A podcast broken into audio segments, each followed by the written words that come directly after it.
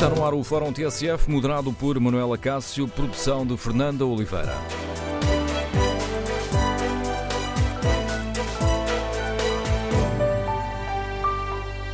Bom dia no Fórum TSF, queremos ouvir a sua opinião. As fake news que são espalhadas nas redes sociais são ou não uma ameaça real para a nossa democracia? Hoje tomamos como ponto de partida o manifesto por uma campanha uh, democrática, sem mentira e desinformação e uh, levamos esta questão ao debate. Convidamos os nossos ouvintes a participar. Que opinião têm? Estão ou não preocupados com o efeito que as campanhas de fake news possam ter nas próximas eleições? Que desafios é que estas ações de desinformação e mentira nas redes sociais nos colocam a todos? Número de telefone do Fórum 808-202-173. 808-202-173. 3. Pode também participar no debate online escreve, escrevendo a sua opinião no Facebook da TSF e na página da TSF na internet. Em tsf.pt uh, fazemos um inquérito aos nossos ouvintes.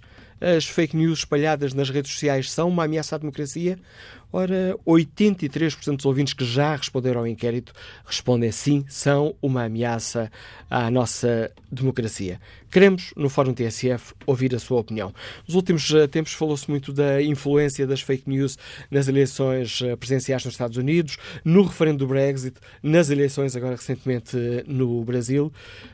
Há poucos dias a entidade reguladora da comunicação social aqui em Portugal propôs a criação de leis para sancionar a divulgação de notícias falsas, a criação e a divulgação de uma lista de sites ou páginas de fake news, defendendo também a necessidade de ações de literacia mediática. Aqui com a ERC, entidade para a comunicação social, a chamar também a atenção para a importância desta questão. Hoje, já o disse, tomamos como ponto de partida para este debate o manifesto 25 de Abril na Rede uma campanha democrática sem mentira e desinformação. O manifesto foi lançado pela atriz e encenadora Sara Carinhas e podemos ler que hum, a desinformação e a mentira nas redes digitais tornou-se um perigo real para a nossa democracia. Notícias falsas sempre houve, mas a internet e as redes sociais garantem hoje um meio de difusão com alcance crescente. Dos Estados Unidos da América ao Brasil, as consequências nefastas da intoxicação do debate político obrigam à ação. E mais à frente podemos ler quando vale tudo, é impossível a democracia baseada na escolha informada.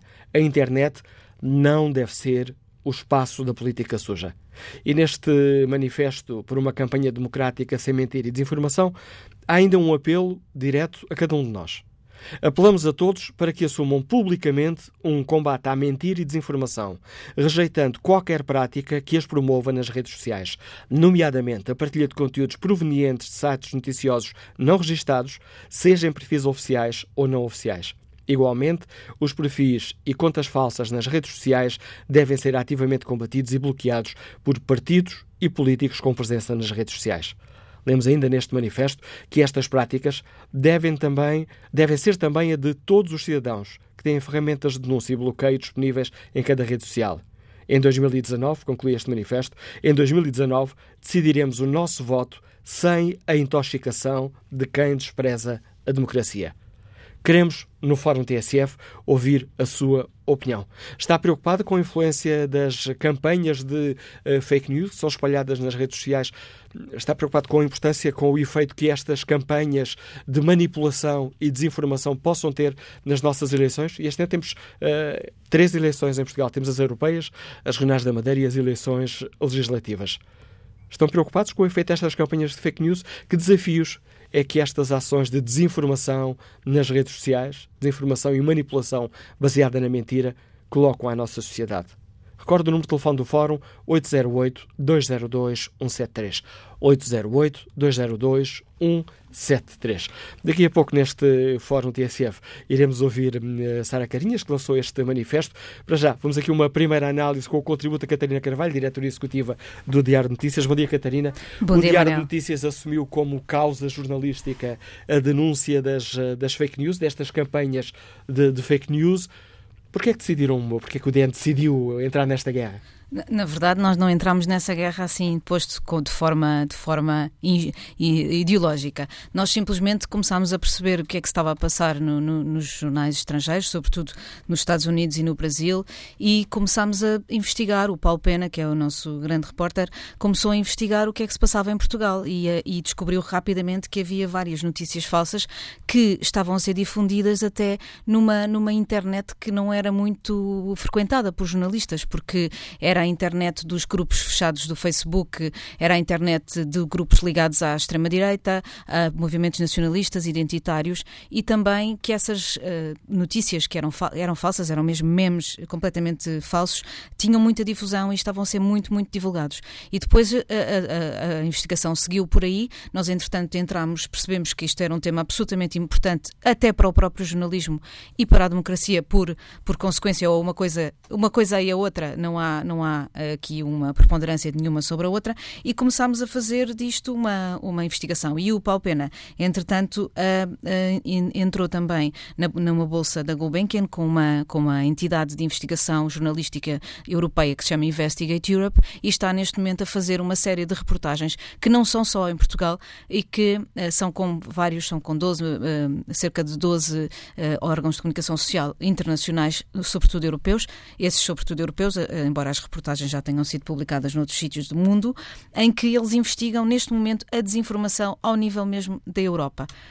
E o problema é grave. O problema é grave. Aliás, a, a, eu acho que a, a, reportagem que o Diário Notícias publicou no sábado, cujo título era Como o Facebook fez chantagem para não haver regulação europeia no que diz respeito à desinformação. Que era é... aquele famoso artigo 13, que agora é artigo 17. Não, não, é, bem, não é bem esse. Não é, bem esse. Uh, é, é o código de conduta que a União Europeia queria colocar nas redes sociais, partindo do princípio de que as redes sociais têm responsabilidade pelo conteúdo que editam. Ou seja, aquilo que é a guerra que, que existe no, no, na União Europeia é as redes sociais acham elas próprias acham de si próprias que são meros uh, mensageiros. Mas como nós no jornalismo nos habituámos a perceber há muito tempo, o mensageiro também tem influência na mensagem. E aquilo que as redes sociais querem fazer é continuar a não ser responsáveis pela informação que transmitem. É por isso que, por exemplo, quando aconteceu aquele caso da Nova Zelândia, o outro dia, uh, e foram divulgados muitos vídeos de, do, do, próprio momento do massacre em que o, o próprio uh, atacante filmou, as redes sociais dizem sempre que não têm qualquer influência sobre isso, que apenas se limitam a transmitir. Ora, nós sabemos que não é verdade, que os algoritmos são mecanismos de edição, de escolha e uh, e isso tem que ser regulado. E eles não querem. E por isso fizeram na União Europeia, quando estava a ser discutida a regulação, eles fizeram lobby perante os, os, os membros dos, dos, países para que não houvesse essa regulação e para que atrasasse o processo todo. E estamos a falar de um problema, no caso das redes sociais, que será difícil de combater, mas uma vez que as redes sociais vivem, ou melhor, as grandes empresas que gerem as redes sociais vivem do clique. Quanto mais polémica for a notícia, claro. quanto mais estranha for a notícia, mais cliques tem, claro. mais dinheiro gera. Exatamente, aí é que está. É, o que o problema é que isto é um negócio. Ou seja, não é apenas uma questão ética ou moral ou de valores, mas é um negócio. E enquanto que os jornais e o jornalismo é altamente regulado, tem códigos deontológicos, códigos de conduta, tem a, o próprio, a própria justiça que, que, está em cima. Por exemplo, eu não posso entrevistar, como aconteceu há, há pouco tempo, nós não podemos entrevistar um uh, fundamentalista islâmico e não podemos difundir uma mensagem de ódio que ele, que ele transmita. Ora, as redes sociais, e é por isso que ontem foram fechadas no Sri Lanka, porque o que acontece nas redes sociais é que essa partilha de informação de ódio, de erros, de falsidades, é, uh, é, é é, não, não, tem, não tem sanção. E, portanto, nós estamos num, em vários pés de desigualdade. Primeiro, temos muito menos alcance, não é? Os jornais têm muito menos alcance do que as redes sociais, os jornais, os, os órgãos de comunicação social. E depois, além disso, temos regras muito mais importantes para cumprir. Além disso, eles próprios também uh, vivem da publicidade. E a publicidade é gerada pelo engagement. E o engagement é gerado pelas mensagens, sejam elas de ódio ou de prazer. E no caso do Facebook, tem-se provado, e aliás há vários estudos sobre isso na Reuters e também no, em algumas empresas de comunicação, que dizem que uma mensagem de ódio, uma mensagem que seja mais básica, mais popular, é óbvio que vai provocar muito maior reação. Aliás, vocês sabem o que isso é aqui no fórum, não é? No fórum, os temas mais chocantes e mais polémicos são sempre os que provocam mais reações. Mais ou menos. Oh, ainda bem. Não é bem assim. Uh, oh, nem sempre é assim.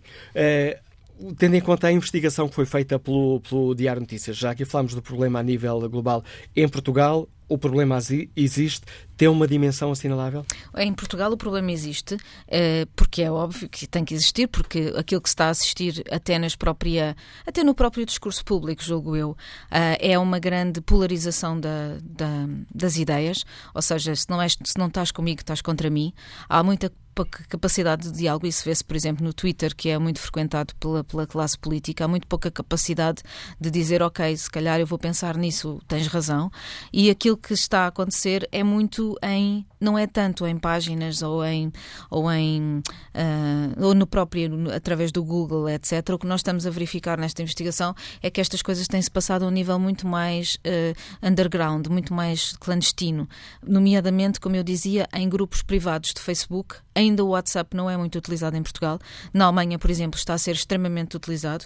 Uh, e em Portugal não no em Brasil Portugal, foi muito utilizado no Brasil também. Ainda hoje há uma notícia no penso que é no Le Monde que diz que o WhatsApp está a ser um, uma, uma grande preocupação para os sites, para, para a difusão de mensagens de extrema-direita na Alemanha. Eh, em Portugal não é o WhatsApp, mas há no Facebook muitos grupos privados, aliás, alguns deles ligados, por exemplo, uh, no caso de, de, daquilo que aconteceu recente, há, há, vários grupos de, por exemplo, camionistas que têm ligação, não são estes que fizeram esta greve, mas outros, que têm ligação à, à extrema-direita e que, e, que, e que isso se vê no Facebook. Há, por exemplo, um grupo muito grande dos coletes amarelos ainda, que não teve muito efeito na prática, como nós vimos, foi um flop, mas que na difusão da mensagem de ódio e em tudo o que é os, os grandes pontos da, da mensa destas mensagens no Facebook são uh, corrupção, os políticos, a insegurança e agora começa a ser também a imigração. Embora a corrupção, como nós vamos uh, verificar no, na investigação feita pelo Paulo Pena, é o ponto fulcral da mensagem uh, de, de, radical em Portugal.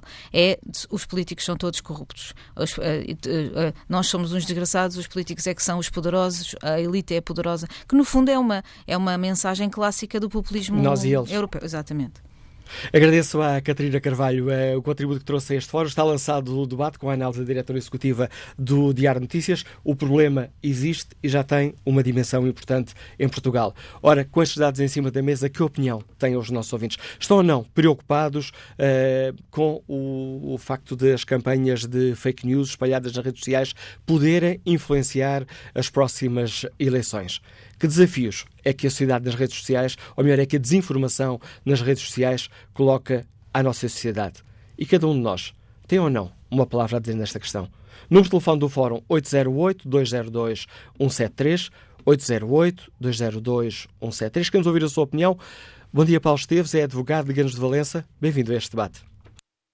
Muito bom dia, doutora Manuela Cássio, bom dia ao Fórum. Uh, eu quero dizer, em primeiro lugar, que não, não estou minimamente preocupado com, com, notícias que possam surgir nas redes sociais e que possam ser infirmadas, naturalmente. O que me preocupava a mim, que me preocupa, era existirem dois ou três jornais, ou duas ou três rádios, duas ou três televisões, que eventualmente eh, pudessem produzir as fake news que quisessem, eventualmente, aos serviços dos interesses que estivessem e que ninguém as pudesse desmentir. Eu penso que a maior fake news dos últimos dois ou três anos foi, eventualmente, o concluio da campanha de Donald Trump com os russos. E, e, e, o financiamento russo e a colaboração russa na campanha de Donald Trump. Chegou-se à conclusão, depois da, de toda a investigação do procurador Robert Mueller, que era uma pessoa insuspeita contra Trump, não é? Que foi tudo uma fake news. Foi uma notícia falsa, foi uma notícia inventada. Não chegaram a conclusão absolutamente nenhuma. Alguém lançou a notícia. Alguém teve notícia, alguém teve interesse em divulgá-la. Se não fossem eventualmente as redes sociais, hoje ainda poderíamos estar a pensar houve um concluio do, do, do Vladimir Putin e do Donald Trump para ganhar as eleições. Eu, uh, Manuel Acácio, não sou uma pessoa muito, no, próprio, propriamente culta. Uh, Levanto-me normalmente bastante cedo. Uh, tenho cuidado de ler alguns jornais espanhóis, o El País, o ABC, La Razão, La Vanguardia, uh, etc. Leio Le Monde, New York Times, uh, algumas informações da CNN. A CNN chegou agora à conclusão que nunca tinha contrastado a informação sobre o eventual envolvimento da, da, da, da Rússia na campanha de Donald Trump. E, e sabe qual foi a, a, a, resposta do diretor de informação, do, uh, Dr. Manuel Cássio? Paciência. Nós não tínhamos que o fazer, nós tínhamos que divulgar a informação que nos davam. E isto é que é o jornalismo credível que nos dão. Eu hoje, felizmente, na internet, felizmente na internet, leio o Rússia Today, o Sputnik, leio N, N fontes de informação e posso formar um juízo. A minha preocupação era eu não poder formar um juízo porque alguém me quer, antecipadamente, dar uma notícia como válida ou falsa. E eu há dois anos tinha a certeza absoluta, pela NBC, pela CBS, pela CNN, que Donald Trump estava, era um, um espião, por assim dizer, um infiltrado ao serviço da Rússia. E hoje, hoje, claramente, foi uma fake news. Foi uma, foi uma falsa notícia. E é curiosamente, curiosamente, independentemente dos defeitos e virtudes que possa ter, quem começou, quem começou a utilizar o termo fake news e fake news foi precisamente Donald Trump em relação a este assunto. Obrigado. Obrigado, Paulo Esteves, pelo seu contributo para este Fórum uh, eh, TSF. Bom dia, João Tili, é professor de Matemática, Liga-nos de Ceia. Bem-vindo a este debate. Bom dia, Manuela Cássio. Tenho isto aqui sistematizado em quatro pontos muito, muito rápidos. Primeiro, preocupados que estamos com uma campanha limpa uh, para as eleições. Então, e o resto do tempo em que não há eleições? Os restantes quatro anos. Estão apenas preocupados com, a, com estas eleições? Porquê? Segundo, fake news veio das redes sociais apenas? Não, não. Também as vemos nos jornais e TVs, quando elas se transmitem e amplificam as mentiras e as estatísticas falsas, por exemplo, deste governo, que é o mais propagandeiro da história. Já leirei. Terceiro, a própria Justiça considera, pelos vistos, que os mais conceituados jornalistas de investigação publicam fake news. Sabe porquê? Porque o Ministério Público não investiga nem as 2.600 mortes de doentes em fila de espera, nem os casos inacreditáveis de corrupção e compadrio que a Ana Leal e a Sandra Salgueira semanalmente denunciam. Portanto, nada se vê a ser investigado. O Presidente da Câmara de Pedrógão lá continua e as denúncias já têm quase um ano. Portanto, a própria Justiça considera que as duas maiores jornalistas de investigação deste país publicam fake news, por vistos. Por fim, eh, quer maior fake news do que aquelas que esta central de propaganda deste governo transmite diariamente? Com estatísticas falsas que colocam este país, que é o mais pobre e atrasado da Europa, nos pincas do desenvolvimento mundial? É claro que logo a seguir, eh, eh, logo a seguir vêm as, as, eh, as organizações internacionais demitir isso tudo, não é? Mas, entretanto, entretanto, as fake news vão fazendo o seu caminho.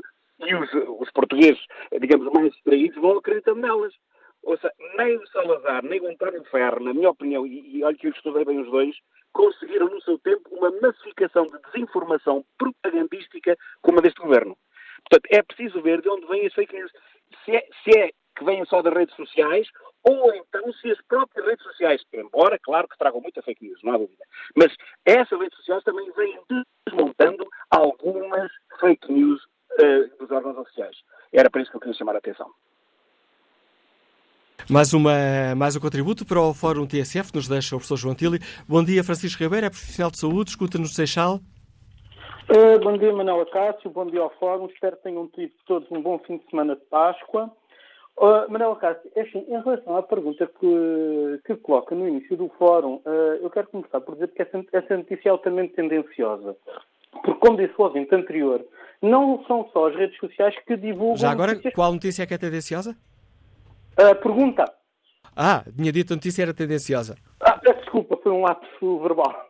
Uh, a pergunta é tendenciosa. Porque não, porque não são só as redes sociais que divulgam fake news ou notícias falsas, vamos falar em português. Porque ainda há, ainda há coisa de uns meses, um ano, não sei precisar o tempo, houve um canal de televisão que uh, apresentou uma reportagem falando de um grupo que se dedica a resgatar animais uh, em perigo, apresentando-os como pessoas de extrema-direita, uh, radicais, violentos, agressivos e com ligações a um partido político. Coisa que era falsa. Isto foi apresentado num órgão de comunicação social, uma televisão regulamentado pela ERC, e ninguém deu o princípio do contraditório a este grupo. Nada. Mas voltando à questão do fórum, porque isso é que importa. Esta questão das fake news não se vai regulamentar com papel. É assim, tentar uh, regular uma coisa da internet é a mesma coisa que tentar tapar o sol com uma peneira. Vai-se criar um bocadinho de sombra, mas não se vai conseguir impedir as coisas de passarem. O que é verdadeiramente necessário é dar às pessoas literacia informativa. E isso é um papel da comunicação social regulamentada. Surge uma notícia falsa, vamos pôr no, no Facebook.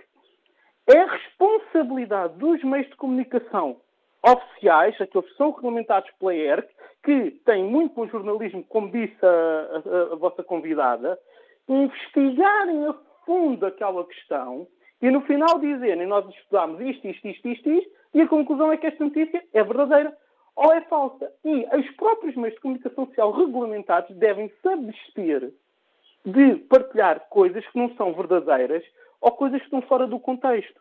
Porque há, um, há, uma página no Facebook à qual eu não estou associado, digo já, que é os truques da imprensa portuguesa, que se dedica a desmontar todo o todo, a toda a questão tendenciosa da comunicação social, a expor as notícias como elas realmente deviam ser postas, a, a, a revelar uma série de segredinhos e de truquezinhos que são usados e que, inclusive, já por várias vezes teve problemas com o próprio Facebook devido a queixas uh, uh, feitas pelos meios de comunicação social oficiais.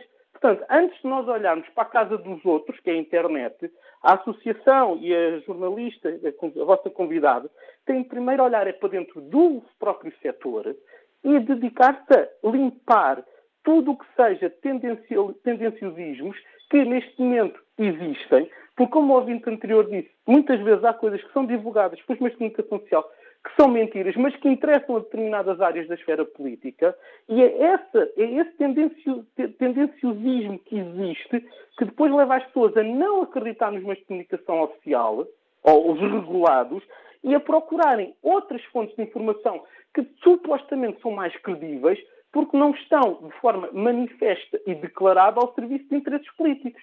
A questão é, provavelmente, aqui é literacia informativa. É só assim que resolve. Obrigado, Francisco Ribeiro. Bem-vindo ao Fórum TSF. Obrigado pela sua participação. Vamos agora ao encontro do professor Gustavo Cardoso, sociólogo, é professor do ISCTE, uh, profundo uh, conhecedor destes uh, meios da sociedade em rede, em rede. Bom dia, professor Gustavo Cardoso. Este ouvinte chamava aqui a atenção para uma questão. Tentar regular é como tapar o sol com, com a peneira. Perante este diagnóstico, resta-nos fazer alguma coisa ou dizer é assim, pronto, não tem regulação?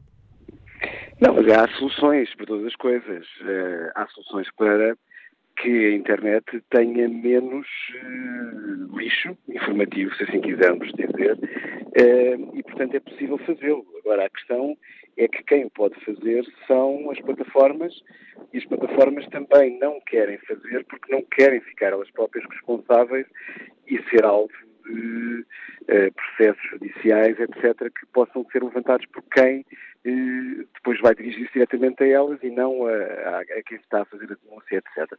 Porque é possível, aliás, foi possível fazer isso com os atentados de Christchurch, portanto, quando há alguma coisa que é detectada como falsa, as plataformas atuam. Estamos a falar do Facebook, estamos a falar do YouTube, estamos a falar do Twitter.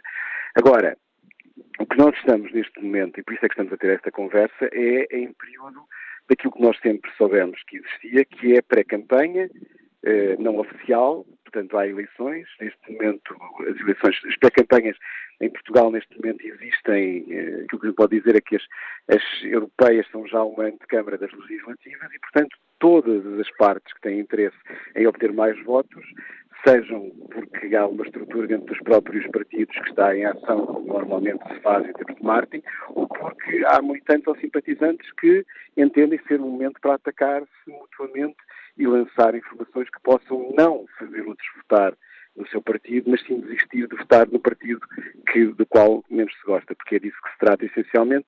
E, portanto, uh, há possibilidades, mas é possível, é, é necessário também perceber que o tempo em que nós estamos é muito diferente daquele que será, por exemplo, uh, o mês de abril do próximo ano. Portanto, nós agora, entre agora e as legislativas portuguesas, em Portugal vamos ter esta discussão sobre notícias falsas, informação e propaganda. Mas é preciso também fazer uma separação aqui entre o que é que é desinformação e propaganda. E a propaganda também não é sempre ligada apenas aos partidos políticos e a forças políticas, porque ela também existe em termos económicos. Nós vamos e vamos, já temos começado a estar a ver também exemplos de situações em que há empresas que, concorrendo umas contra as outras, lançam boatos, difamação, etc., nas redes sociais para tentar prejudicar-se umas às outras. Portanto, isso também faz parte, é um outro universo menos mediático. Agora estamos mais focados nas questões políticas e menos nas económicas, mas também existe. Portanto, é um problema do nosso tempo. Mas também é um problema que nos acompanha, a propaganda uh, está connosco desde sempre. Nós é que temos uma memória relativamente curta e seletiva, porque se nós pensarmos um pouco naquilo que foi a Guerra Fria, naquilo que era a Rádio Voz da América, naquilo que era a Rádio Moscovo, etc., todas estas preocupações que nós de repente parece que acordamos para elas agora sempre estiveram em cima da mesa. E há muito que aprender com aquilo que era a forma de funcionar no passado e de lidar com essas situações. O facto de termos as redes uh, sociais vem dar uma nova dimensão uh, a este problema das campanhas de desinformação. E quando estamos aqui a falar fake news, o próprio termo é complicado. Não estamos a falar de, é. de notícias é. erradas, estamos a falar de mentiras criadas de propósito para atingir um determinado objetivo. É, é melhor, é melhor chamar mesmo propaganda. Propaganda, antes falávamos em campanhas negras. Exato, seja, mas é a propaganda. Portanto, a propaganda é feita com o objetivo claro de influenciar a mente do destinatário ou dos destinatários para provocar uma determinada reação. Isso é muito diferente de estar a apresentar um programa eleitoral, estar a apresentar as virtudes de um produto, etc., ou um candidato, ou uh, a promoção de seja o que for. Portanto, a propaganda é efetivamente uma arma utilizada contra alguém. A propaganda é uma arma. Marketing não é uma arma, é um instrumento. Portanto, essa é a diferença que se tem que efetivamente colocar em cima da mesa. Uh, agora, é muito complicado resolver isto porque qualquer pessoa uh, tem uma audiência maior ou menor, pode fazê-lo, pode pagar. Qualquer um de nós que esteja a ouvir esta emissão pode chegar ao Facebook ou ao Twitter ou a qualquer rede social e pagar 100 euros e atingir 100 mil pessoas. E, portanto, é essa a relação que muda efetivamente. Portanto, nós temos, não há uma solução única, e eu aí concordo também com o ouvinte que estava a falar anteriormente. Há um conjunto de questões que têm que ser abordadas. Este é o momento certo para começar a fazê-las, mas não pode acabar no ciclo eleitoral, porque vai continuar a existir e vai continuar a estar em cima da mesa. Estamos a falar do quê? Estamos a falar, obviamente, das questões da literacia, que sempre existiram para a comunicação social, mas têm que passar a ser colocadas em cima da mesa para todas as outras formas de comunicação. Nomeadamente, a ideia de que uh, devemos acreditar naquilo que vemos, ouvimos ou lemos, tem que ser posto ao contrário. O nosso ponto de partida deve ser, excetuando aquelas entidades e aquelas pessoas que comprovadamente no passado não nos tenham enganado, todas as outras nós devemos ter algum tipo de desconfiança, porque digitalmente hoje em dia é possível pôr-nos, quer a mim, quer a vocês aí, a dizer coisas que nós não dissemos. Uh, ou seja, fazendo uma simulação da nossa voz. É possível utilizar imagens nossas e pôr-nos a dizer coisas que nós não dissemos também. E tudo isto com um grau de visibilidade extremamente elevado para quem estiver a olhar olho nu para estas matérias. Portanto, nós temos que efetivamente mudar e temos que ensinar-nos a nós, os mais velhos, mas também aos mais novos na escola, que aquilo que se vê, lê e ouve, à partida pode não ser verdade e não acreditar em tudo. E esse é o ponto de partida. Não é tornar a nossa sociedade uma sociedade de desconfiança generalizada, é assumir que há pessoas nas quais nós podemos acreditar mais do que nas outras. E que tudo aquilo que vemos, lemos e ouvimos tem que passar por um crivo que é um pouco como nós fazemos quando encontramos alguém que nos quer oferecer alguma coisa que parece muito boa, ou seja, no fim de contas, nós temos que utilizar as mesmas técnicas que utilizamos para nos defender de burlas para lidar com a informação também. Depois existe a questão do próprio jornalismo. O jornalismo, e agora só para fazermos uma comparação, o jornalismo e a atividade bancária. Daí que nem o jornalismo tenha uma elevada propensão para admitir erros, nem a banca goste de falar de assaltos e só o fala, ou de roubos informáticos, etc., ou só os fala quando efetivamente é colocada perante essa situação. Porque eh, a confiança é a base de todo o processo. Mas nós temos que aprender também no jornalismo, e a maior parte dos órgãos de comunicação têm conseguido fazer esse caminho, que quando se erra, mais vale dizer alto e bom som que se errou do que tentar colocar as coisas um pouco e varrê-las para o lado. Porque esse preço depois vai-se pagar mais tarde, nomeadamente com aquele tipo de afirmações que são todos iguais. Os jornalistas também dão fake news, as pessoas também, portanto, isso é tudo a mesma coisa. Portanto, isso é claramente uma outra esfera de atuação. Depois temos tudo aquilo que é complicado, porque lida com a questão da liberdade de expressão e que tem a ver com órgãos e entidades reguladoras, nível europeu, nível legislativo europeu nível legislativo nacional, e que temos que pensar muito bem com aquilo que perdemos e ganhamos com cada decisão. Porque qualquer decisão de limitação de liberdade de expressão, há algo de preço a pagar por isso. E temos que pensar muito bem se o preço é mais elevado ou mais baixo e se é aquilo que efetivamente nos interessa. Portanto, uh, são apenas três níveis, mas que são que nós temos que nos habituar a viver com eles para os próximos tempos. Professor Gustavo Cardoso, muito obrigado pelo importante contributo que trouxe aqui ao Fórum uh, TSF. Estava a ouvir o professor uh, Gustavo Cardoso, é sociólogo, é professor do ISCTE, e uh, estava a lembrar-me que há cerca de dois meses um estudo da Comissão Europeia mostrava que só 48% dos portugueses admite conseguir identificar notícias falsas.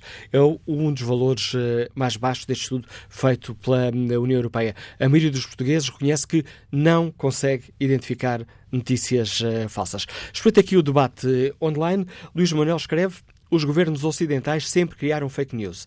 À conta delas, a Jugoslávia foi desmembrada e martirizada, o Iraque foi invadido, o Médio Oriente foi destruído e lançado ao caos, mas só nos preocupamos quando os resultados de eleições legítimas não vão ao encontro dos nossos interesses.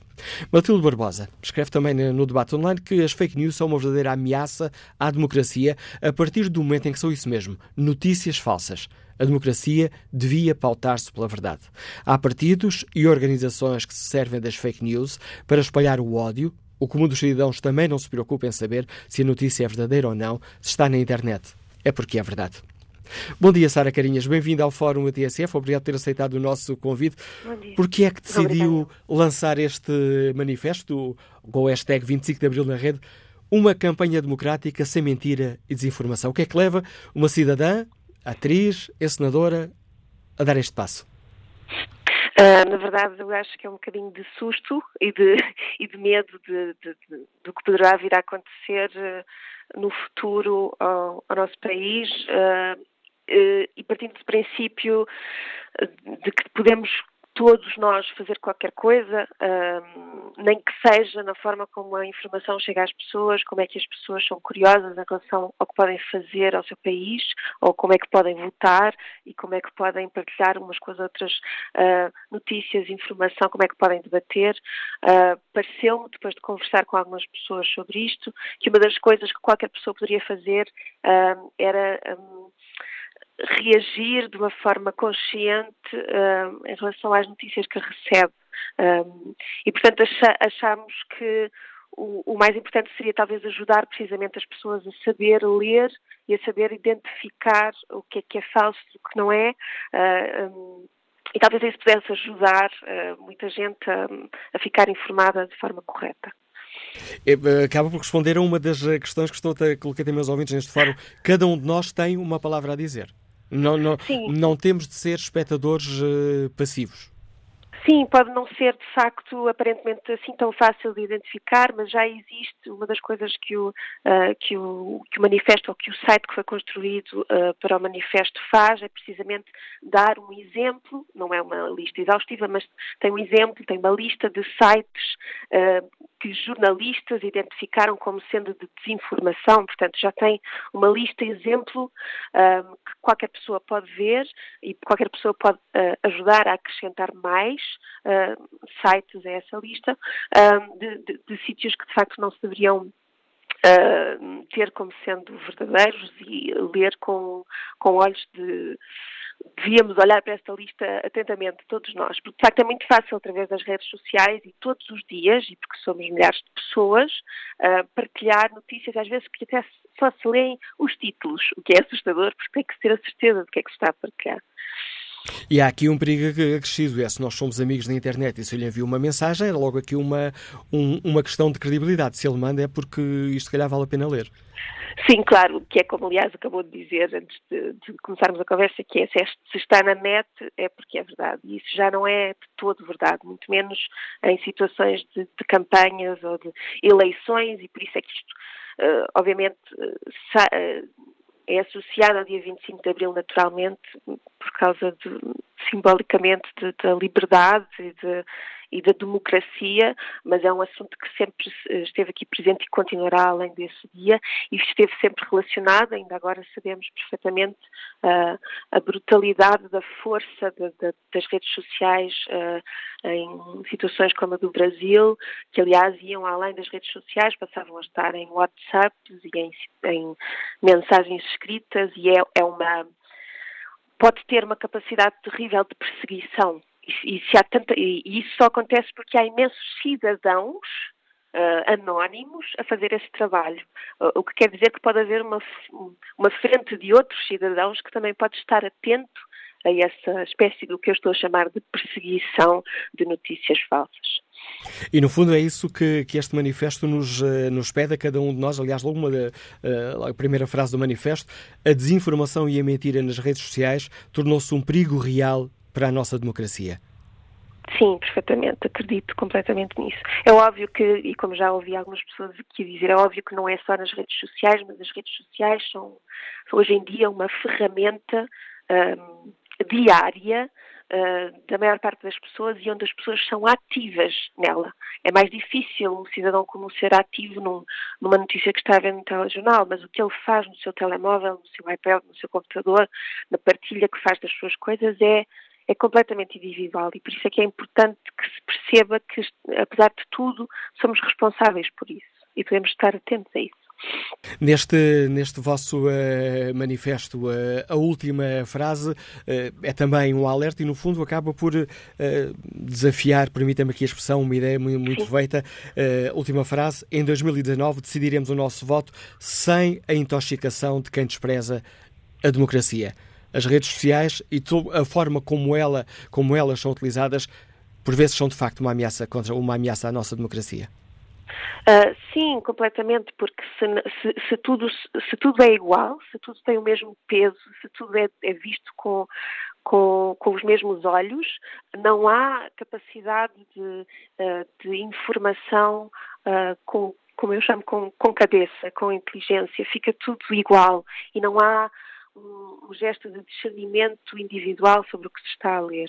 Uh, e a partir daí a democracia está em causa porque estamos a ser invadidos por pontos de vista uh, que são muitas vezes postos em cima da mesa como sendo verdades, como sendo verdades absolutas, como sendo coisas que uh, são defendidas como, como outras que, que não estão de facto ao mesmo nível.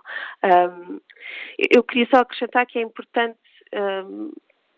é importante tomar, tomarmos esta, este dia 25 de Abril como um dia onde possamos fazer isso com força, um, embora eu acho que isto é um assunto, obviamente, que deveria continuar depois disso, mas poderia ser um ato, eu gostaria que fosse um, um ato com força que acontecesse especificamente no dia 25 de Abril, esta vontade de começar, ou de pelo menos a partir desse dia, uh, que não fique só nesse dia, obviamente, uh, começarmos todos a ser mais atentos e fazermos como, fazer como uma, uma ação nesse dia.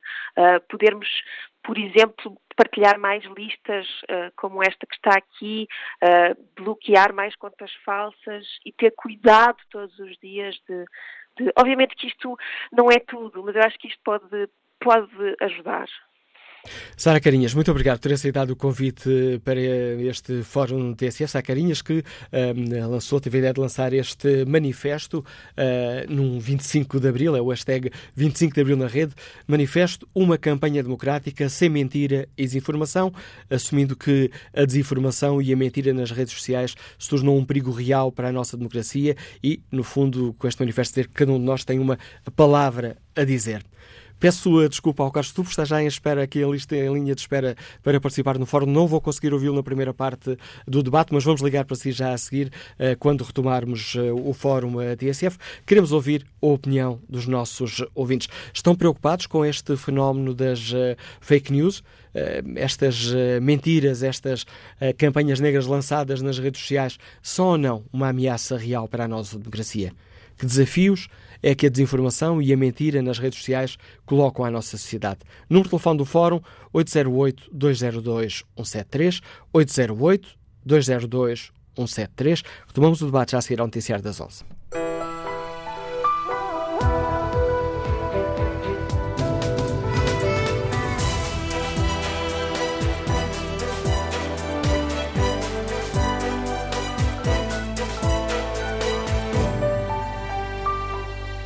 Hoje no Fórum TSF tentamos eh, perceber se as fake news espalhadas nas redes sociais são uma ameaça real à democracia. Queremos ouvir a opinião dos nossos ouvintes. Tomamos como ponto de partida para este debate o lançamento de um manifesto, uma campanha democrática sem mentira e desinformação. E isto numa altura em que a questão das fake news e da informação e desinformação está na ordem do dia.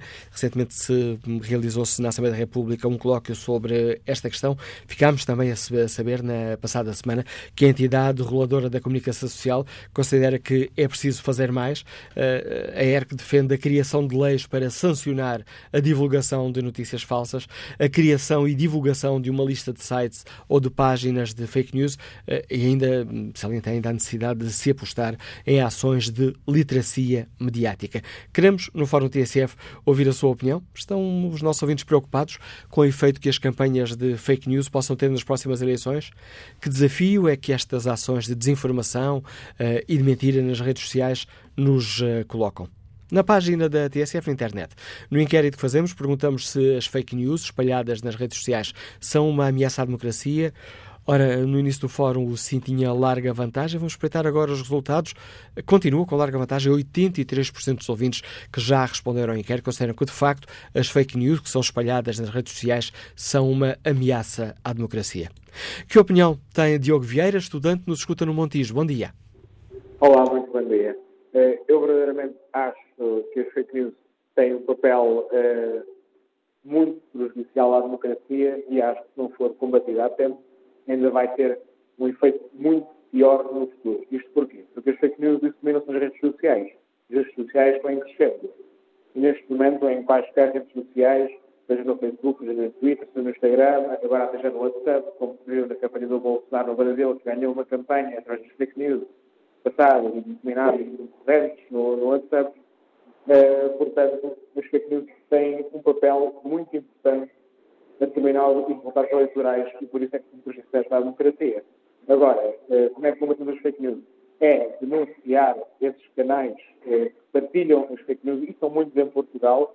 O, a página do Facebook dos grupos de imprensa portuguesa já há algum tempo partilhou uma lista de sites eh, em Portugal que partilham notícias falsas, que criam notícias falsas e esses conteúdos normalmente chegam mesmo a muita gente.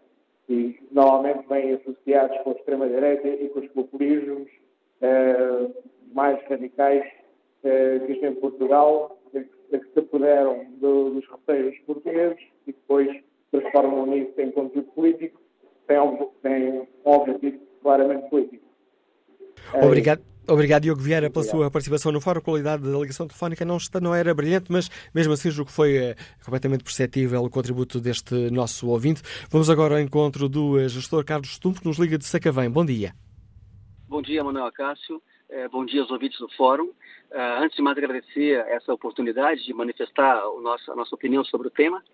Eu sou cidadão luso-brasileiro, vivo em Lisboa há cerca de 27 anos e nos últimos dois anos estive em São Paulo a trabalho e tive a oportunidade de conviver com uh, esse fenômeno que foi o, a, a, os, o movimento nas, nas redes sociais e a eleição do atual presidente Jair Bolsonaro. Bom, aquilo que me deixou bastante preocupado e bem focado na, na pergunta do fórum foi que eu nunca vi o Brasil, eu tenho 56 anos, e nunca vi o povo brasileiro tão polarizado como vi nessas últimas eleições para presidente. É, todas as, as, as, informações que são vinculadas ao nível da, da, internet 3.0, da internet de conteúdos, onde, um, onde eu, o Manuel Acácio e os outros ouvintes, cada um de nós é responsável pelos conteúdos que se colocam na rede, não há moderação de conteúdo, esses conteúdos acabam causando ou polarizando, digamos assim, ou é, é, criando nichos de opiniões que, daquilo que pude ter a oportunidade de observar, é, radicalizaram um pouco aquilo que era um fórum para debate livre e democrático. É, eu temo um pouco sobre, sobre uh, o fenômeno, fenômeno que, que a rede social pode causar no momento da eleição, porque é a hora onde toca, uh, na opinião e na, causa política de cada um de nós. Agora, há dois assuntos que parecem bastante pertinentes. Primeiro que é, a velocidade da informação, ou a rapidez com que se colocam conteúdos na rede, a rapidez com que se comentam, com que se propagam os conteúdos na rede, ao meu ver, não sou um estudioso da matéria, sou apenas mais um cidadão, mas ao meu, ao meu ver, a velocidade com que se põe e se dispõe da informação é humanamente impossível de criar uma, uma análise, uma, uma, visão crítica, uma ponderação. Então as coisas se propagam mais ou menos como pipoca, não é? Vai se, vai se, vai se pulverizando informação aqui e ali, sem grande substância, sem grande estudo prévio. Isso é um ponto. Agora, o segundo ponto, que parece também bastante preocupante, é que a, a internet e a comunicação, a Web 3.0, é um caminho sem volta. Não há como voltar para trás e dizer, não, a partir de hoje vai haver reguladores de conteúdo, vai haver moderação de conteúdo, porque isso é impossível. Qualquer um de nós eh, compra um domínio na internet, produz um site e faz o que quiser fazer e diz o que quiser dizer. Obviamente respeitando a ética e, enfim, a deontologia. Mas é um caminho sem volta. Eu, eu vejo no Brasil algumas ações coibitivas, que são ações isoladas e sem grande substância, e vejo também uh, uma necessidade grande de educação um dos ouvintes que falou no, no fórum agora pela manhã disse sobre educação. E eu creio que o melhor caminho é a educação, porque o canal já não volta atrás. Obrigado, Carlos Tum, também pelo importante contributo que trouxe aqui à reflexão eh, que fazemos. Testemunho deste nosso ouvinte, Lusó Brasileiro, tal como nos explicou, acompanhou o fenómeno das últimas uh, eleições uh, no uh, Brasil. Vamos agora ao encontro do deputado do Bloco de Esquerda, Jorge Costa. Muito bom dia, bem-vindo ao Fórum TSF. O Bloco decidiu avançar com um código de conduta para as redes sociais, desafiando também os outros partidos a fazer a mesma coisa. Por que é que o Bloco sentiu esta necessidade, Jorge Costa? Bom dia. Uh, sentimos esta necessidade porque assistimos ao que se passa a nível internacional e também cá em Portugal, já com alguns, algumas expressões importantes organizadas na internet, de focos de disseminação de uh, desinformação, de propaganda enganosa, de falsa informação. E a democracia baseia-se na escolha informada, baseia-se na, na, na escolha consciente e, portanto, a intoxicação é, é, uma ameaça à própria democracia, não deve ficar impune, não deve ser ignorada, não deve ser tratada como um fenómeno uh, admissível ou natural no âmbito das redes sociais, onde tudo pode acontecer. Pelo contrário, deve ser combatido, deve ser combatido essencialmente pelos próprios cidadãos, uh, enquanto utilizadores críticos destas plataformas em redes sociais. Uh, o que o Bloco de Esquerda fez foi assumir a sua parte neste, neste combate, eh, nomeadamente assumindo as suas regras e tornando-as públicas. Eh, as nossas regras são, são, não são muitas e são simples. Nós, o Bloco de Esquerda não utiliza perfis falsos nas redes sociais. Eh, os membros da equipa profissional do Bloco de Esquerda, da equipa de comunicação do Bloco de Esquerda, atuam nas redes sociais em nome próprio e de forma identificada, sem utilizar uh, avatares ou pseudónimos. Uh, uh, não compramos seguidores, isso é um fenómeno muito que já, já anteriormente foi identificado em Portugal de organizações políticas que compraram uh, seguidores em agências de comunicação que oferecem isso para, para, para que as redes sociais dos partidos possam ter um perfil muito uh, bem sucedido na sua aparência. Um, e, portanto, e, não organizamos ações hostis na internet, na, na, nas redes sociais, ações hostis contra os outros partidos no âmbito da campanha. Portanto, uma campanha limpa que procura o debate de ideias, que procura a utilização das redes sociais para difundir a sua mensagem e a sua proposta, mas que recusa fazer das redes sociais a arena de uma campanha que tem regras diferentes das, da, da, das, outras formas de intervenção política. Para nós, as redes sociais devem ser tratadas uh, como um espaço privilegiado de debate político e, portanto, um espaço de grande responsabilidade em que as, uh, as organizações políticas devem assumir as melhores práticas e publicamente uh, esclarecer como é que vão atuar. Os cidadãos, pelo seu lado, ao acompanhar um processo político e um processo eleitoral como este, podem ter um papel importante, nomeadamente eh, junto das, das plataformas uh, online, da, do Facebook, do Twitter, de, de, das várias, do Instagram, das várias plataformas em que, em que, em que vai haver ações de campanha eleitoral, uh, e, de, e, podem ter um papel importante denunciando, bloqueando os, os sites e os perfis de disseminação de desinformação, de notícias falsas, os sites que estão muito bem identificados já como sendo aqueles de onde provém muitas vezes eh, formas de intoxicação da opinião pública. E, portanto, alguns cidadãos, segundo as notícias, alguns cidadãos tomaram a iniciativa de lançar um apelo público para que no 25 de abril um, ehm, sejam denunciados um conjunto de sites uh, que, são, que já estão muito referenciados como focos de intoxicação da opinião pública. Iniciativas como essas podem ser muito importantes para que tenhamos uma campanha que, que, faça jus à democracia e ao debate de ideias livre. Obrigado, Jorge Costa, por ter explicado aos nossos ouvintes esta iniciativa do Bloco de Esquerda, que avançou com um código de conduta uh, do partido para as redes uh, sociais. Retomamos a opinião dos nossos ouvintes. Bom dia, António Silva, é funcionário público, está em Odivelas. Qual é a sua opinião? Ora, muito bom dia para si e para os ouvintes. Olha, agora imagine que as pessoas que fizeram este manifesto iam para a rua e perguntavam ao cidadão comum o que é que os, o que é que os atormenta mais são as fake news, é a corrupção, o compadrio, o amiguismo, as falsas promessas dos, do, dos, políticos que depois nunca são cumpridas. Imagina que havia um rol de uma data de coisas e acha que as pessoas iam mesmo dizer que o que as atormenta mais são as fake news. Não, não são. A corrupção, pois com certeza que vão dizer que é corrupção, e agora vai, ai, mas a corrupção é uma mensagem clássica. É uma mensagem clássica, mas é uma realidade de, de qualquer país da Europa e de qualquer país do mundo. É uma realidade altamente penalizadora para o, o desenvolvimento de um país. Portanto, isto não é uma brincadeira. As fake news a mim não me incomodam nada. Olha, imagina que agora vinha, eu já nem, nem tenho Facebook, mas imagine só que agora dizem que no Facebook, ah, o, o leite faz bem à saúde. Eu não acredito, porque eu já tenho as minhas convicções. Portanto, eles bem podem dizer que aquilo faz muito bem, mas eu não acredito.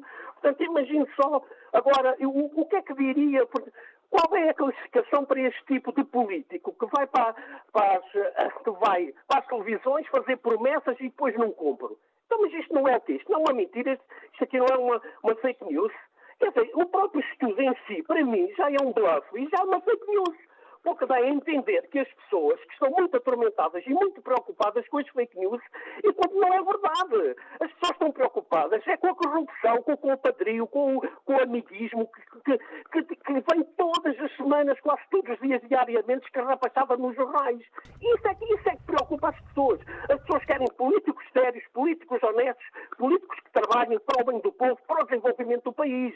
Não são as fake news que fazem, fazem estes políticos. Não são, é, é honestidade, é seriedade. É isso que é preciso no país. E é isso que o país não tem.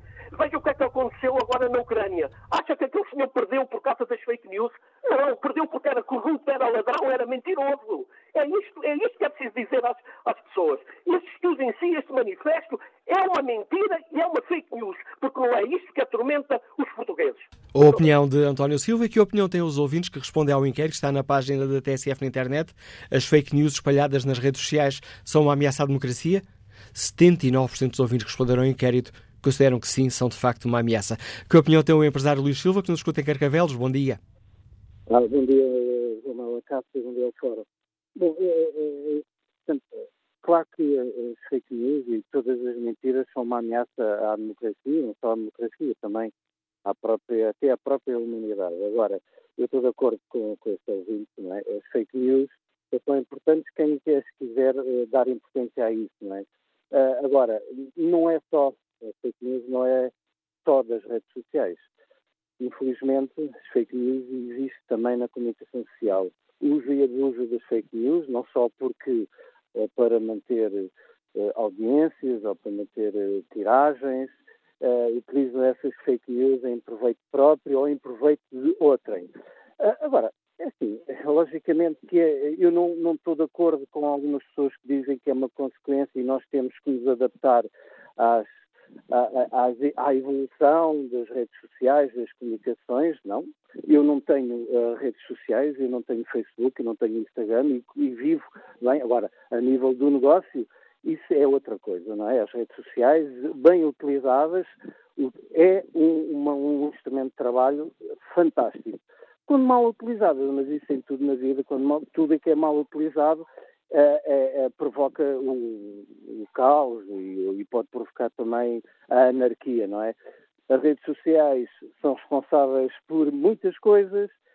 O, agora, mais recente eleição do presidente da Ucrânia não utilizou, não utilizou praticamente a campanha política, fez nas redes sociais e um, um, uma pessoa que nada não tem experiência política ganhou as eleições com mais de 70%. Portanto, eh, eu acho que as fake news devem ser combatidas.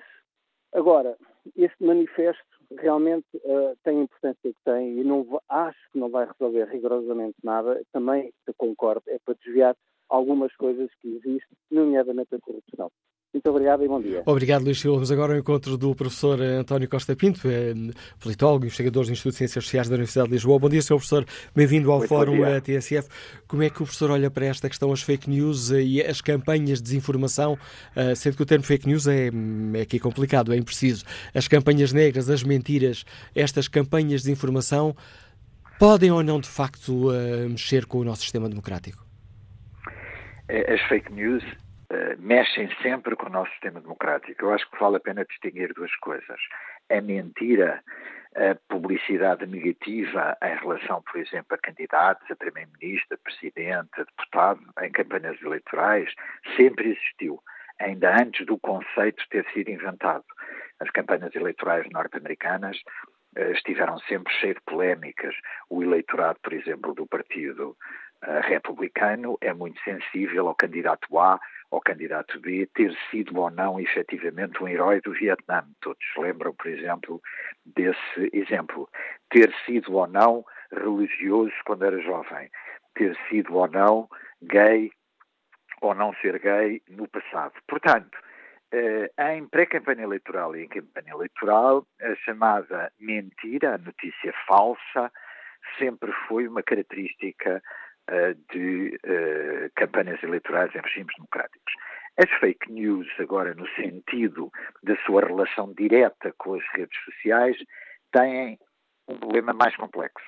E esse problema mais complexo verificou-se, por exemplo, muito bem naquilo que talvez seja o melhor estudo de caso, que é a campanha presidencial brasileira que acabou por eleger Bolsonaro, remete para um problema duplo.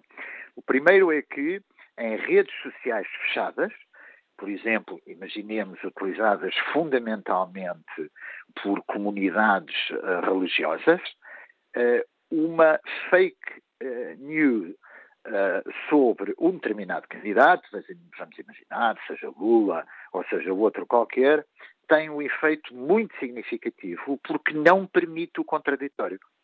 Convém salientar que nós temos redes sociais abertas, e temos redes sociais fechadas.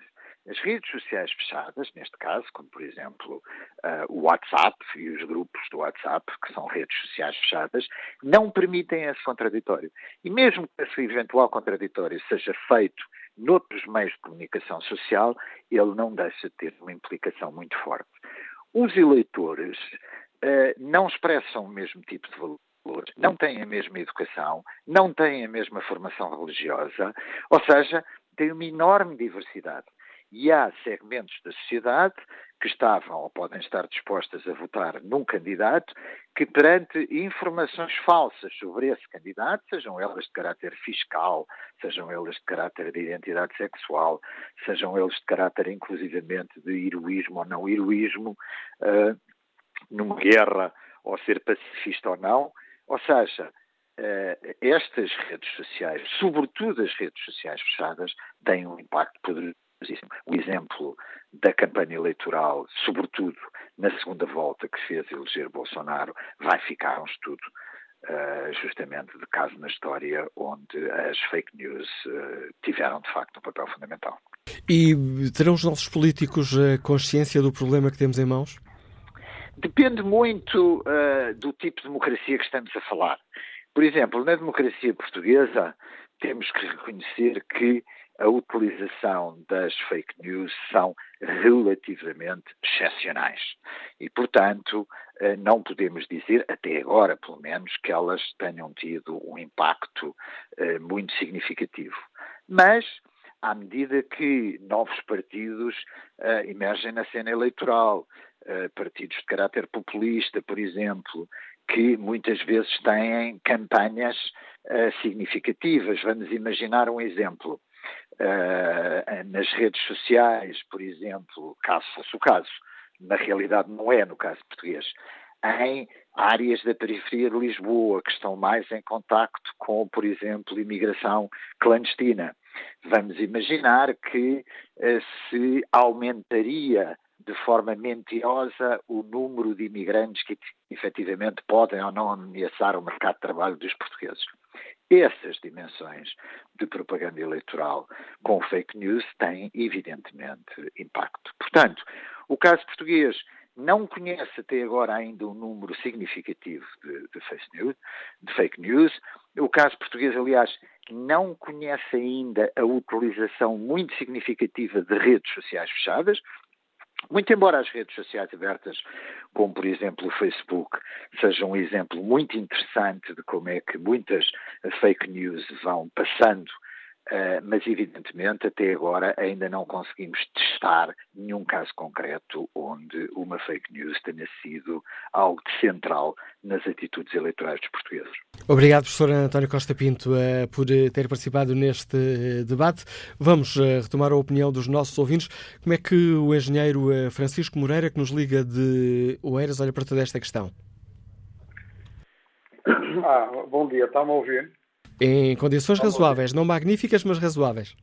Não magníficas, mas razoáveis. Agora parece que está a melhorar. Uh, portanto, eu nesta altura, uh, a nossa sociedade é alimentada de uma quantidade de opiniões e, e, e as opiniões, todas elas têm tendências, ou religiosas, ou sexuais, ou políticas, ou sociais, e acabamos por nós próprios não sabermos o que, é, o que é que é fake news, o que não é fake news, o que é que é fake e o que não é fake. Porque, na, na minha opinião, tudo é fake. A opinião deste senhor anterior, o professor uh, Costa Pinto, não sei o que é, é tão fake como outra coisa qualquer, porque ele também vem com opinião tendenciosa, porque ele também defende um, uma, uma, ele também defende uma, uma, uma opinião política ou religiosa e, portanto, na realidade, todos nós uh, temos tendência a implementar o nosso cunho nas nossas notícias. Mas isso não significa, cada um dos não, nossos opa, ouvintes ter uma opinião, opa. não significa que a opinião é mentira, não, que é mas, é fake. Não é, mas eu não sei se é. A questão é que eu também não sei se é. Os, os, os, os chineses têm, uma, têm um ditado que diz: Não me des um peixe, mas ensina-me a pescar. Ora, eu prefiro que me ensinem a pescar que me estarem a dizer o que é que é fake e não é fake. Tem que nos ensinar, nós a vermos, portanto, é uma questão de literacia. Tem que nos dizer como é que nós vamos. Agora, não admito que venha um indivíduo dizer-me que esta notícia é fake, que aquela não é fake, não sei. Ele também é um fake. É fake, olha, a classe política é toda fake, os deputados são todos fake, as campanhas políticas são todas fake. Eu, para mim, nada disto é, é tudo fake. Portanto, é dizer, o que é que não é fake? Olha, eu ando no Twitter e o Twitter não é fake. Sabe porquê? Porque eh, as opiniões são diversificadas. Eu acredito naquilo que acredito. Eh, os indivíduos que, que, que, como é que, diz, que, que transmitem opiniões eh, são indivíduos de várias, de várias origens, de várias classes sociais, etc. E, e, e portanto, não estão imbuídos de qualquer pré uh, ou alguma pretensão de nos enfiar uma, uma, uma ideia, uma religião, uma, uma doutrina. E, portanto, acredito mais nisso do que na televisão. Pá. A televisão faz uns programas em que pergunta, por exemplo, ao Jorge Coelho o que é que ele acha do PS. Olha que estupidez. Isso a gente sabe. Porque é que perguntam a ele? Chamam indivíduos à televisão que, que vão fazer grandes programas, etc., e aquilo é simplesmente irrelevante, porque perguntar ao, ao, ao Jorge Coelho ou perguntar ao, ao Rui Rio, ou, eh, eh, eu já sei as opiniões que eles vão ter, não é? Se, se, um, se um, dia, se um dia o, o, o, o Ministro das Finanças não puder ir a um programa na televisão, uma entrevista, por qualquer razão, eu lhe garanto que eu vou lá, substituo e sei responder por ele. Porque é fácil, é a cartilha, lê-se uma cartilha, é igual. Tudo isto é fake. Portanto, eu acho que para combater o fake news não é virem pessoas iluminadas, uns indivíduos que nasceram iluminados e que nos vêm dizer o que é que é fake e o que não é fake.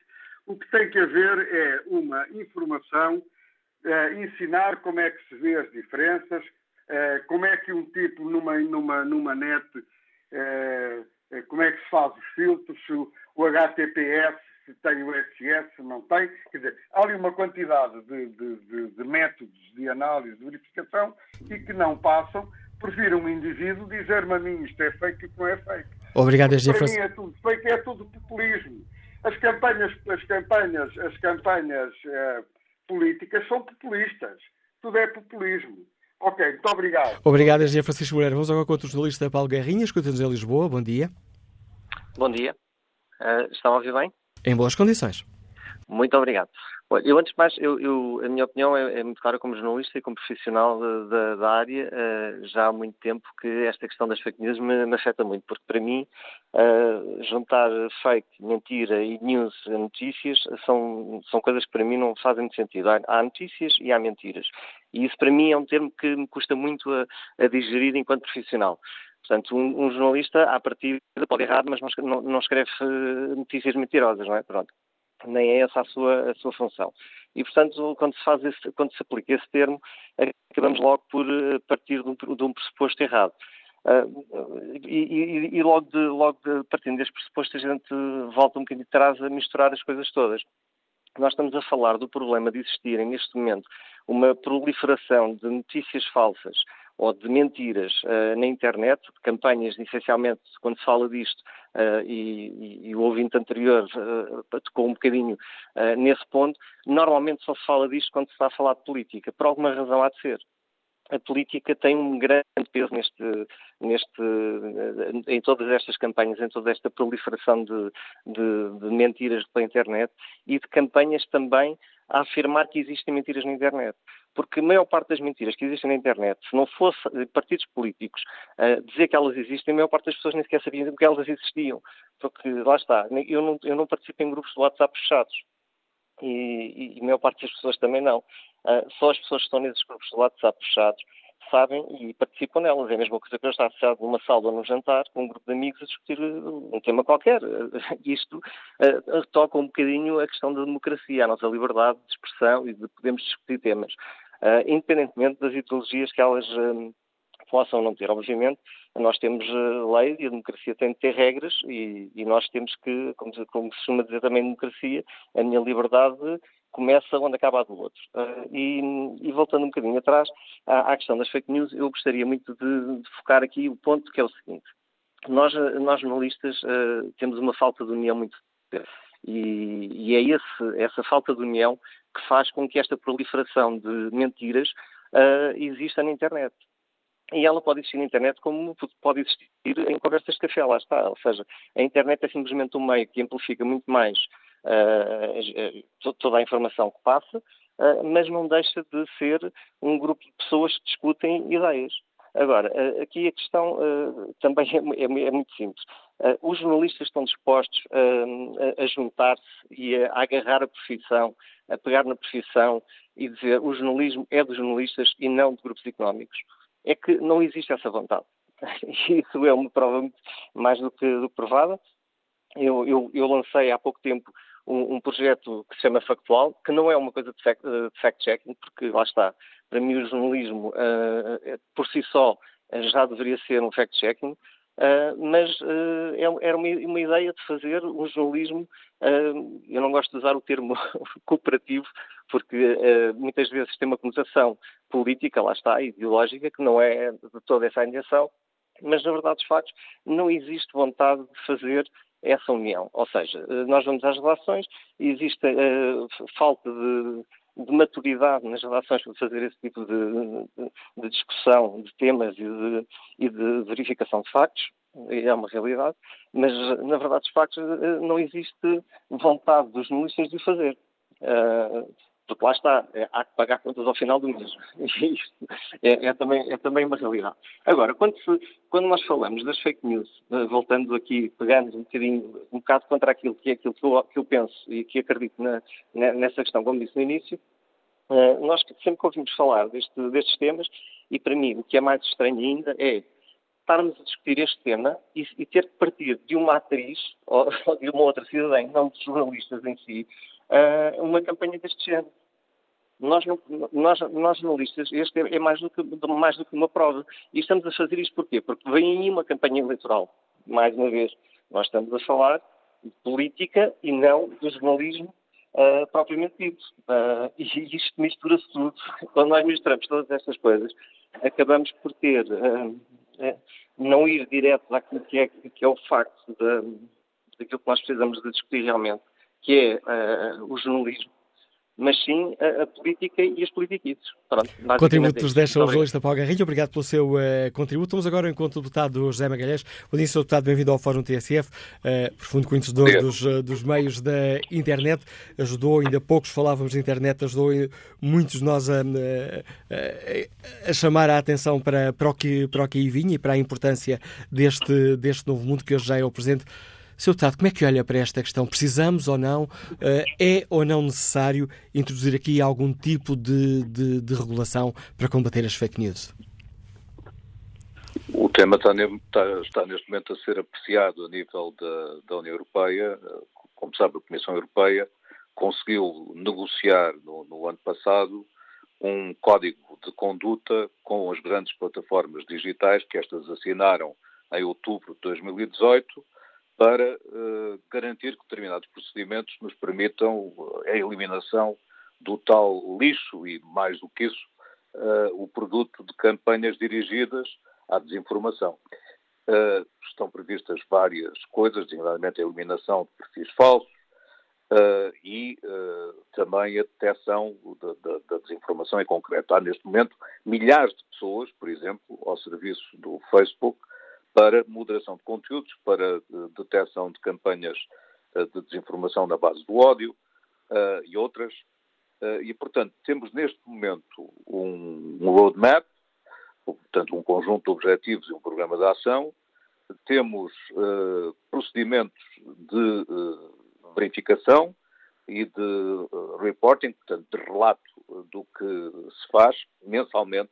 Portanto, já há três relatórios sobre a aplicação deste código de conduta e no fim uh, de, do tempo adequado, isto é mais alguns meses, a, a Comissão apreciará se é necessário introduzir legislação a nível europeu.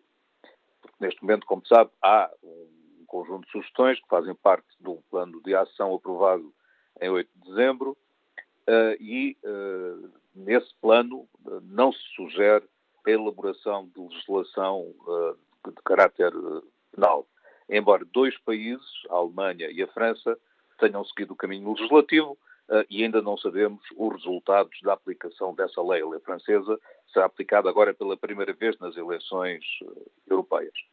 Portanto, uh, o caminho legislativo não é uma solução milagrosa e não é seguido pela maior parte dos países da União Europeia.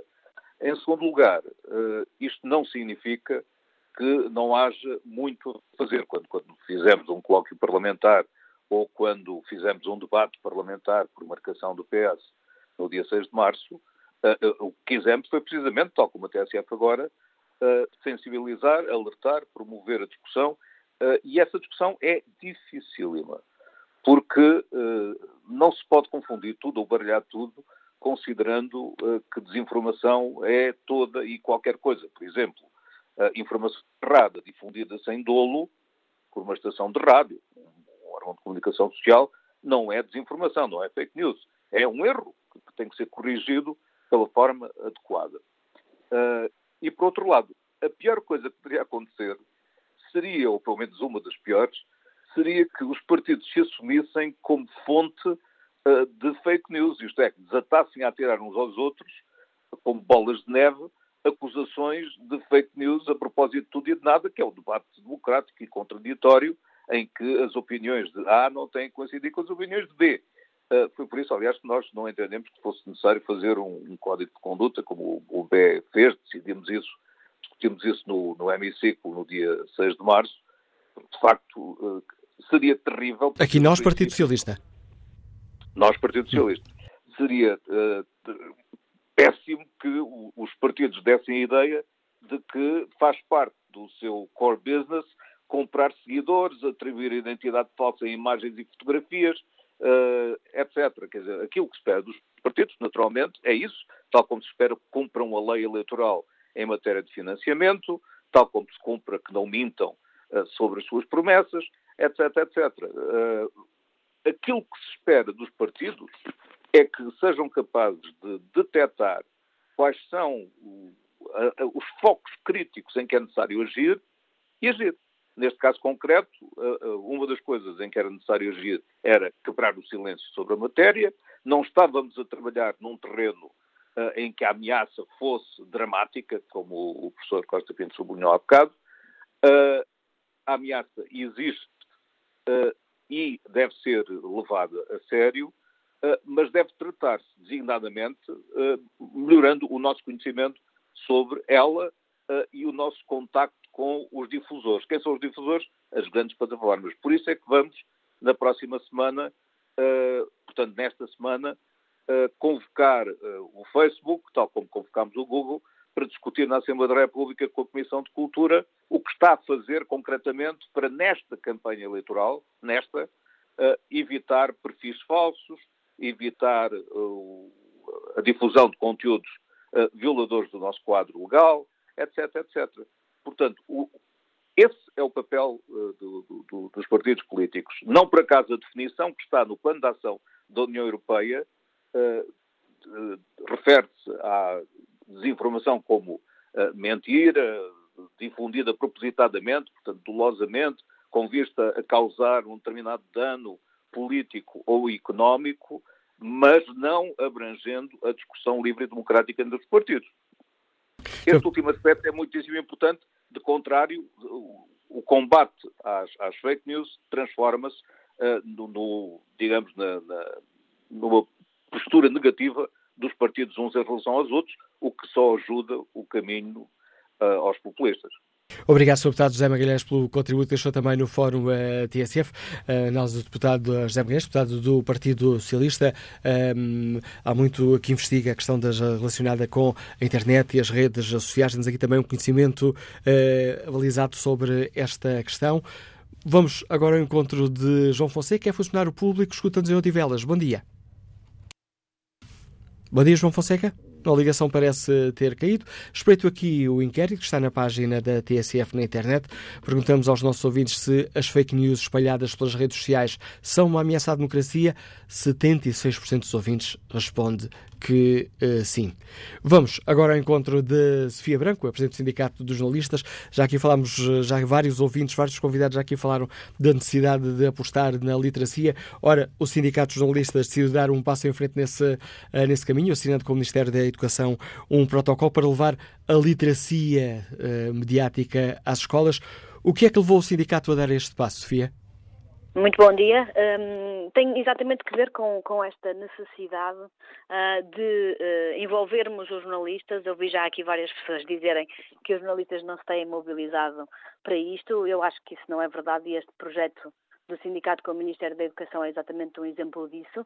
A ideia foi mobilizar os jornalistas para esta necessidade de explicar o que é o jornalismo e a diferença que isso faz de outro tipo de informações, de outro tipo de conteúdos, eh, ou seja, a credibilidade que está inerente à palavra jornalismo e à forma como é feito, há uma série de critérios que, que obedecem e que estão no Código Deontológico, por exemplo, envolver os jornalistas na formação de professores, portanto, não substituindo os professores, ninguém substitui ninguém, mas ajudar os professores a formarem melhor os seus alunos, no sentido dos seus alunos desenvolverem um espírito crítico na, na leitura e na análise da, da informação que hoje, como sabemos, é imensa, diversificada e que precisa muito de filtro. E esta é uma questão que também nos diz respeito a nós, jornalistas, também nos interpela a nós, esta polémica das fake news. Aliás, como é fácil ver pela intervenção de muitos dos ouvintes aqui no fórum. Sim, evidentemente que interpela todos os cidadãos e os jornalistas, sendo cidadãos com uma responsabilidade acrescida, eh, obviamente devem envolver-se nesta questão. Eu gostava de salientar que o jornalismo não é nem de perto nem de longe o grande responsável pela disseminação daquilo que eu chamo informações falsificadas ou manipuladas. Eu não gosto muito do termo fake news, exatamente porque vai buscar as news, que são notícias e, portanto, assentes em factos, eles dão um adjetivo de fake, não é? Portanto, aqui o fake eu entendo como algo propositado, uh, intencional, uh, e o jornalismo não é, nem de perto nem de longe, responsável por, uh, por grandes, grandes exemplos de, de, de, desta desinformação. É óbvio que já veiculou informações que não eram corretas, porque alguma coisa falhou no tal processo de verificação a que o jornalismo obedece, mas é das profissões mais escrutinadas e reguladas. Podemos discutir o modelo dessa regulação e apontar aquilo que achamos que não funciona, mas não é propriamente uma profissão sobre a qual ninguém se possa queixar, não haja mecanismos variadíssimos uh, de, de, de, denúncia, de queixa, de reclamação uh, para todos os cidadãos em relação a empresas, em relação aos jornalistas. Portanto, não me parece uh, que aqui a questão seja essa. Acho que nos devemos, obviamente, envolver no processo, sobretudo num ponto que eu não sei se tem enfocado muito nas anteriores participações, tem que ver com o distinguir o que é jornalismo do que não é. E hoje há uma grande confusão, de facto. Isso é um dos problemas. Hoje as pessoas acham que uh, os apresentadores de programas da manhã são jornalistas. Uh, e isso os jornalistas devem, em primeiro lugar, os jornalistas, evidentemente, fazer um grande esforço para explicar às pessoas, à sociedade em geral, que isso não é verdade e que, portanto, isto não é dizer que somos melhores uns do que os outros, tem nada a ver com isso, tem a ver com o facto de os jornalistas estarem debaixo de um código que é muito restrito, que tem uma série de critérios estabelecidos relacionados com o contraditório, com ouvir as partes, as partes com interesses atendíveis no caso, eh, não discriminar, uma série de coisas que não se, podem não ser obedecidas por essa, esses programadores, essas pessoas mais ligadas ao entretenimento, que, atenção, eu acho que deviam ter códigos de conduta nesta altura, porque acho que é uma altura de facto muito particular de disseminação de informações que contribuem para a discriminação, eh, para o racismo, para uma série de, de para, até para o fascismo, nomeadamente, não é? Eh, e, e nós devemos todos, enquanto cidadãos, preocupar-nos com isso. Um, isto é uma das coisas, esta confusão dos termos e estes programas de entretenimento muitas vezes confundem as pessoas, porque chamam repórteres, as pessoas têm a trabalhar no, nos seus conteúdos quando essas pessoas não são jornalistas, e repórter é uma, uma palavra associada ao jornalismo, e, e, portanto nós temos também que começar a, explicar que, que não, não estamos todos no mesmo, no mesmo saco, digamos assim, não é? Sendo que quando falamos de fiscalização dos jornalistas, essa fiscalização não existe, nomeadamente nos sites na internet, aí falha essa regulação. Em relação às redes sociais, eh, eu acho que, enfim, a discussão alarga-se muito, porque estão os jornalistas e estão uma série de outros cidadãos. Eu acho que em termos de, de comportamento dos jornalistas, se quiser chamar assim, nas próprias redes sociais, deve haver nesta, nesta fase, de facto, uma discussão sobre eventuais códigos de conduta que, eh, que as empresas de informação, os órgãos de informação, possam adotar no sentido em que os, os próprios jornalistas, tendo eles, obviamente, a liberdade eh, de se exprimir nessas redes sociais, percebam também que ao fazê-lo estão muitas vezes associados a marcas de informação, Uh, e, e, e, sobretudo, estão, uh, se não tiverem cuidados uh, redobrados e especiais, a, digamos, contribuir para um, a própria descredibilização do jornalismo e da informação enquanto, enquanto facto, enquanto procura, enquanto aproximação da verdade, não é? Enquanto, eh, portanto, contribuir para as pessoas tomarem decisões esclarecidas, porque têm todos os dados à mão para o fazer. Aí eu acho que esta aprovação dos códigos de conduta podia, podia ser interessante, acho que podia ser mais discutida entre os órgãos de informação do que tem sido. Eu acho que há aqui outra discussão muito importante, que é a sociedade perceber, também que não percebeu, ainda não acredito eh, que tenha percebido, como como é importante uh, uh, existir um jornalismo um, como isso é um bem público, independentemente de ser prestado por públicos ou privados, como era importante discutirmos todo o papel do Estado na preservação deste bem público que está ameaçado, como, como, como se sabe, por modelos de negócio que falharam, por uma precariedade crescente. Um terço dos jornalistas em Portugal não tem vínculo laboral e isso não quer dizer trabalho independente e bem pago dos jornalistas freelancers como, como, como existem em alguns, em alguns outros sítios. Aqui, no caso português, não é disso que estamos a falar, estamos a falar de falta de vínculo, de desproteção, de pessoas que desistem da profissão quando investiram nela bastantes anos. Tudo isso são grandes perdas que deviam, acho eu, eh, importar a uma sociedade eh, no contexto desta discussão, não é? Porque não é o jornalismo que dissemina informações falsificadas ou manipuladas a grande maioria das vezes. Ao contrário, um jornalismo protegido, melhorado, uh, feito em condições de, de trabalho como, como, devia, como devia ser feito, uh, é, um mediador profissional e credível que ajudará ao combate à desinformação. Obrigado, Sofia Branco, pelo contributo destas ao Fórum TSF, na análise da Presidente do Sindicato dos Jornalistas, a marcar também este debate. Bom dia, João Fonseca, é funcionário público, escuta-nos em Odivelas, qual é a sua opinião? Ora, muito bom dia. Eh, eu perdi grande parte do fórum, por isso lamento se me vou repetir. Eh, mas eh, quando comecei a ouvir a vossa convidada, não, não tomei nota de quem seria, uma das coisas que reparei logo de início é um belo exemplo daquilo que pode ser uma fake news. Portanto, todo o discurso uh, se baseou no papão da extrema-direita e, e, da política, etc. Portanto, nós, no fundo, andamos sempre à volta disso. A fake news só foi uma preocupação, tudo bem, com as redes sociais, que obviamente faz qualquer um jornalista, mas só foi uma preocupação quando, quando vem à baila o papão da extrema-direita, que é uma frase constante. Ninguém se preocupa, por exemplo, Olha, temos um exemplo prático há muito pouco tempo. Houve uma notícia, a segurança tem sido muito falada neste país, e o Governo anunciou 600 elementos para a PSP, 500 ou 400 para a GNR. Isto, por exemplo, é uma fake news. Porquê? Uh, estes elementos já foram anunciados. Estão em recrutamento há mais de um ano, aliás, está para prescrever até a listagem dos elementos que foram, uh, portanto, aprovados inicialmente. E esta notícia já passou por três vezes. Qual é a percepção que o público tem?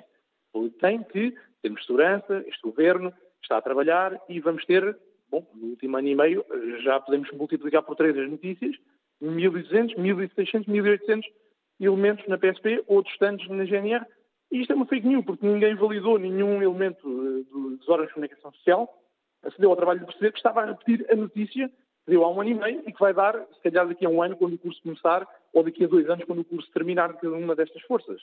Uh, isto é um exemplo. Outro exemplo também, a vossa convidada também ajudou, eh, eh, quando deduziu e logo concluiu que o Fórum TSF era eh, bem mais tanto procurado pelos ouvintes e participantes quando o tema era mais polémico.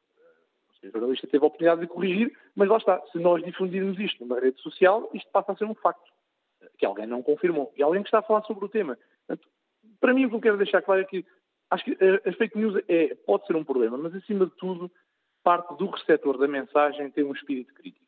Seja para o que for, seja a ver um telejornal, seja na rede social entre amigos, ou avaliar opiniões de um perfil falso que foi criado com o intuito de destabilizar. O que não podemos fazer é criar, ver nisto só uma questão política, isto, a mentira sempre existiu, sempre existirá, que é no fundo que é uma fake news, um, mas acima de tudo perceber que temos que analisar a mensagem que nos está a ser transmitida. E isto é o mais importante transformamos isto só num papão da extrema-direita, que parece que agora está muito na moda. Quer dizer, lá está, voltamos à, à questão inicial, isto é só político? Não, não é. Isto é uma questão transversal à sociedade, baseia-se na mentira, a mentira usada como notícia, que pode ser, em muitos campos, não só a política. Obrigado, João Fonseca, também pela, pela participação no Fórum TSF e com a análise deste nosso ouvinte chegamos ao fim do debate que hoje fazemos. Quanto ao inquérito que está em tsf.pt, as fake news espalhadas nas redes sociais são uma ameaça à democracia. 76% dos ouvintes que responderam, responderam sim.